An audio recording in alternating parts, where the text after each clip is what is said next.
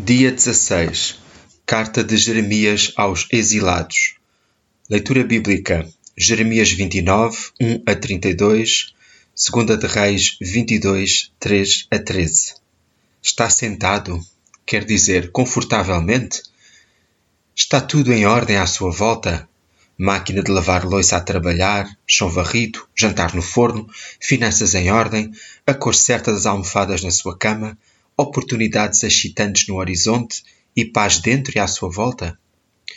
Por vezes as estrelas alinham-se e todas as nossas circunstâncias parecem estar exatamente sob controle. Gosto de esperar por esse momento para começar a escrever, ou de me sentar para ler a minha Bíblia. Costumava sentir-me como se estivesse à espera até estar casado para começar realmente a viver mas agora que estou casado com uma família minha, há sempre mais uma peça que determinei faltar no puzzle, mais uma desculpa para me impedir de uma obediência fiel.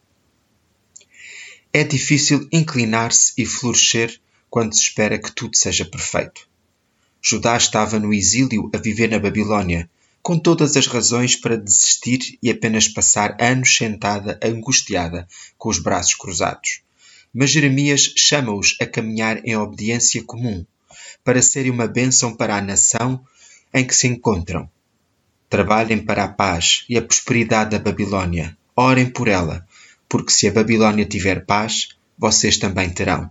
Jeremias 29, 7 Eles tinham todos os motivos para odiar os babilônios, mas foram deportados pelo justo julgamento de Deus, que os chamava agora a arrependerem-se e a caminharem em obediência ordinária e diária.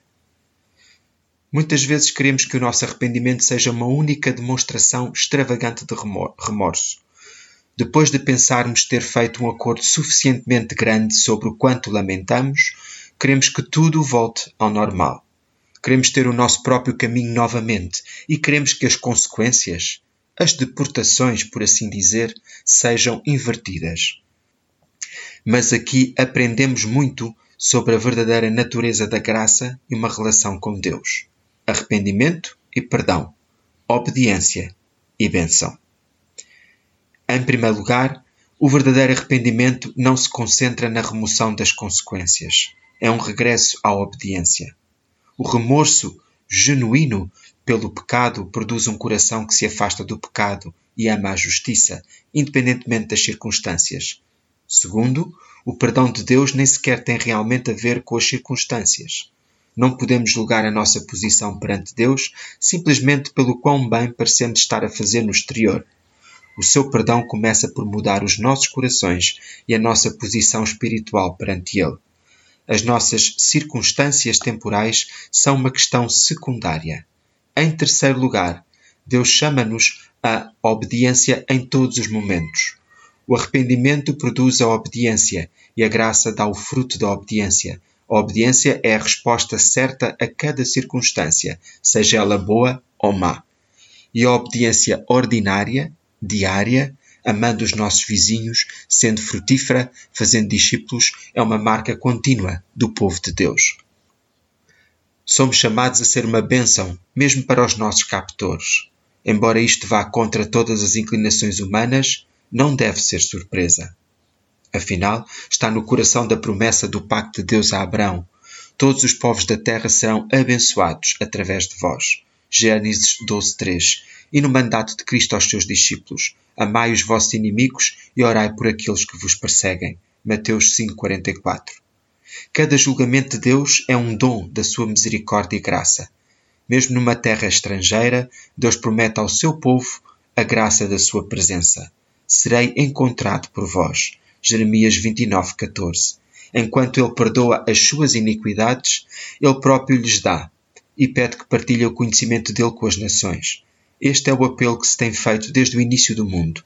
Arrependei-vos e acreditai no único Deus verdadeiro sede fecundos e multiplicai-vos, ide e fazei discípulos.